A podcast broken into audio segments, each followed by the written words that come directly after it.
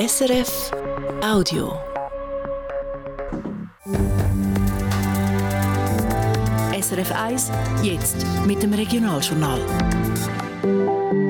Regionaljournal Zürich Schaffhausen. Kein Widerstand zu Winterthur. Im Gegensatz zu der Stadt Zürich sind zu Winterthur keine Einsprachen gegen die Rad-WM nächstes Jahr eingegangen. Zum ersten Mal in Europa. In Zürich wird im April ein Skelett von einem T-Rex-Dinosaurier versteigert. Und die Stadt Zürich hat diese Woche die erste Route eröffnet, wo Velo Vortritt hat. Ob die neue Veloroute auch der schärfste Kritiker überzeugt, Klar ist es schön, wenn man eine ganze Autospur, also fast drei Meter, für sich zur Verfügung hat als Velofahrer. Das macht sicher Freude, aber ob das wirklich sinnvoll ist für den Wirtschaftsstandort Zürich, dass man einfach Autospuren sperrt für eine Velospur, das ist dann schon ein fraglich. Sagt der SVP-Stadtparlamentarier Stefan Iten. Er hat die neue Velo-Vorzugsroute für uns ausprobiert. Und ein erster Blick aufs Wetter. Morgen zuerst noch Wolken und Regen, am Nachmittag dann sonnig. Temperaturen um die 12 Grad. Am Mikrofon ist der Damian Gruno. Zur Wintertour gibt es keinen Widerstand gegen die Rad-WM nächstes Jahr. Der Start von einer Etappe dieser Rad-WM ist zur Wintertour geplant bei den Sulzer Hochhäusern. Darum müssen auch zur Wintertour gewisse Strassen gesperrt werden, unter anderem ein Teil der Wülflinger Straße. Gegen die Streckenpläne sind bis jetzt aber keine Einsprachen eingegangen, sagt der zuständige Stadtrat Jürg Altweg im Landbot.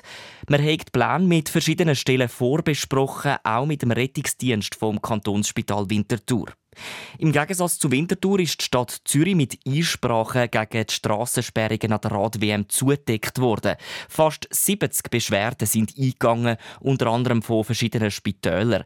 Sie befürchten, dass Patientinnen und Patienten wegen der Strassensperrungen nicht mehr genug schnell in Notfall kämen. In Zürich ist der Verkehr aber auch gerade neun Tage lang eingeschränkt, die Wintertour nur an einem Tag und dann noch an einem Sonntag. Es wird wieder Bord im Zusammenhang mit dem geplanten Atomendlager im Zürcher Unterland. Die Schweizer Nuklearaufsichtsbehörde ENSI prüft, ob das Unterland tatsächlich der richtige Ort ist für so ein Tiefenlager. Für das gibt es jetzt neue Testbohrungen auf dem Irchel, unter anderem in der Gemeinde Rohrbass. Die Expertinnen und Experten wollen vor allem herausfinden, was mit dem Tiefenlager passieren würde, wenn es irgendwann in Zukunft einmal die Eiszeit geben Die radioaktiven Abfälle müssen nämlich für hunderttausende Jahre sicher im Boden bleiben. Machen uns die Bohrungen Geologinnen und Geologen von der Universität Bern, wie der Zürcher Unterländer berichtet. Die Untersuchungen finden im April und Mai statt. Heute Nachmittag haben mehrere hundert Personen in der Zürcher Innenstadt demonstriert. Anlass ist der Frauenkampftag, wo am letzten Mittwoch war. Die Demonstration sei nicht bewilligt, schreibt die Stadtpolizei Zürich in einer Mitteilung. Ein paar einzelne Demonstrantinnen und Demonstranten haben Hausfassaden angesprayt. Als Gebäude vom Bezirksgericht Zürich sind außerdem Farbbeutel geschossen worden. Wegen der Demonstration ist der Verkehr in der Zürcher Innenstadt zum Teil eingeschränkt Verschiedene Tramlinien mussten umgeleitet werden. Spektakuläre Auktion Zürich. Im April wird zum ersten Mal in Europa ein Skelett von einem T-Rex-Dinosaurier versteigert. Fast 12 Meter lang ist es, knapp 4 Meter hoch und vor allem 67 Millionen Jahre alt, wie die NZZ berichtet. Das Skelett vom Dinosaurier wird in den nächsten paar Wochen in der Zürcher Tonhalle aufgebaut. Dort kann man es dann Ende März auch anschauen. Dann wird es Ende April im Rahmen der Auktion Out of This World versteigert. Wer die T-Rex-Knochen kaufen will, muss aber das grosse Portemonnaie führen, kostet das Skelett mindestens 5 Millionen Franken. Der Verkauf von so Knochen an Private ist nicht unumstritten. Wissenschaftlerinnen und Wissenschaftler befürchten, dass ihnen wichtiges Material zum Forschen weggenommen wird.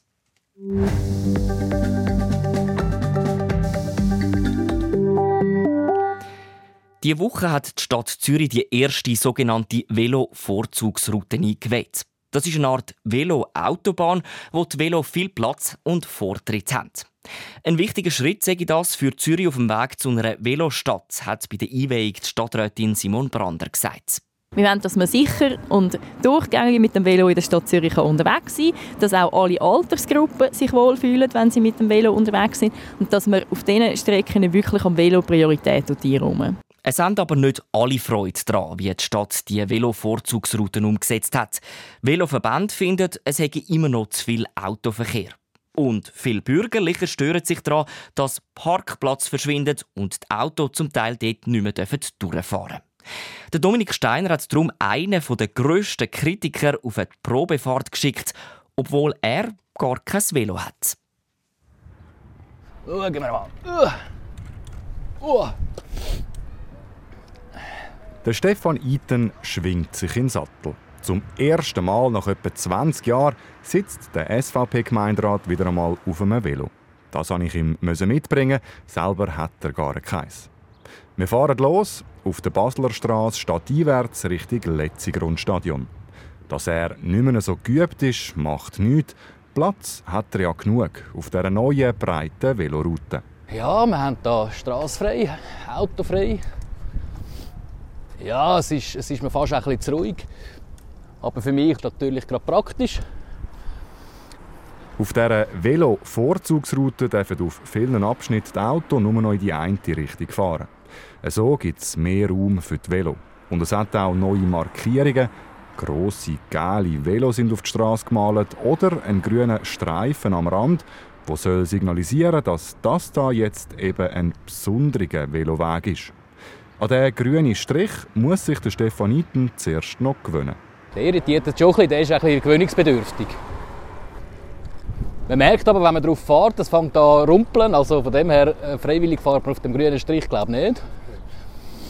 Freiwillig steigt der Stefaniten ja aber überhaupt nicht aufs Velo. Für uns hat er es jetzt gleich wieder einmal gemacht. Sein Fazit nach dieser Probefahrt? Klar ist es schön, wenn man eine ganze Autospur, also fast drei Meter, für sich zur Verfügung hat als Velofahrer oder auch wenn man nebeneinander kann fahren kann. Das macht äh, sicher Freude, aber ob das wirklich sinnvoll ist für den Wirtschaftsstandort Zürich, dass man einfach Autospuren sperrt für eine Velospur, das ist dann schon ein fraglich. Und auch bei den Anwohnerinnen und Anwohnern gäbe es ja Bedenken, sagt Stefan Itten. Ich nehme jetzt gerade Baslerstraße, sehr gutes Beispiel.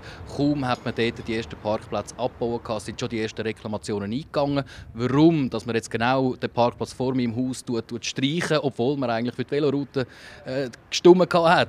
Wegen solchen Einsprachen sind viele andere Abschnitte von dem Veloroutennetz aktuell blockiert.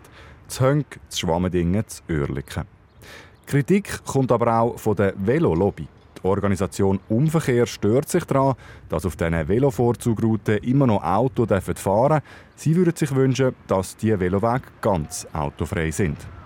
So richtig zufrieden mit dem ersten Teil vom neuen Stadtzürcher Velonetz sind also weder die Velofahrerinnen noch die Autofreunde.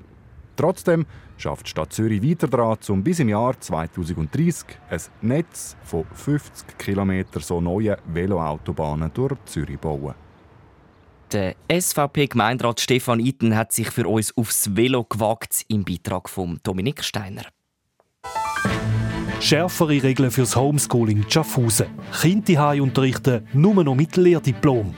Über da und die Zukunft der Informatikabteilung wird im Kanton Schaffhausen am nächsten Sonntag entschieden. Dazu kommen Abstimmungen in verschiedenen Zürcher und Schaffhauser Gemeinden. Das Regionaljournal berichtet die Einschaltungen am Mittag um 12 Uhr und am 2 Uhr. Resultat und Stimmen dann in der Abendsendung am halb sechs. Diesen Sonntag im Regionaljournal Zürich Schaffhausen auf SRF 1. Und wir schauen an dieser Stelle noch aufs Wetter. Zum Wochenstart wird es frühlingshaft warm. Die Prognose hat Jan Eitel von SRF Meteo. In der Nacht und morgen am Vormittag sind immer wieder Regenwolken übers Land. Die Schneefallgrenze liegt weit oben bei 800 bis 1300 Meter. Am Nachmittag ist es dann trocken und die Sonne zeigt sich immer häufiger. Es wird mild. In Schaffhausen oder auch in Zürich haben wir dann am Nachmittag knapp 12 Grad, in Pfäffigen 10 Grad und auf dem Rande 7 Grad. Am Montag kommt schnell der Frühling auf Besuch. Es gibt einen Haufen Sonnenschein und nur ein paar Wolkenfelder am Morgen. Dazu wird es rund 20 Grad warm und der Südwestwind frischt wieder auf.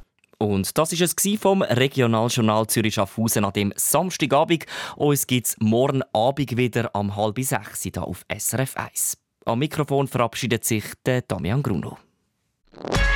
Das war ein Podcast von SRF.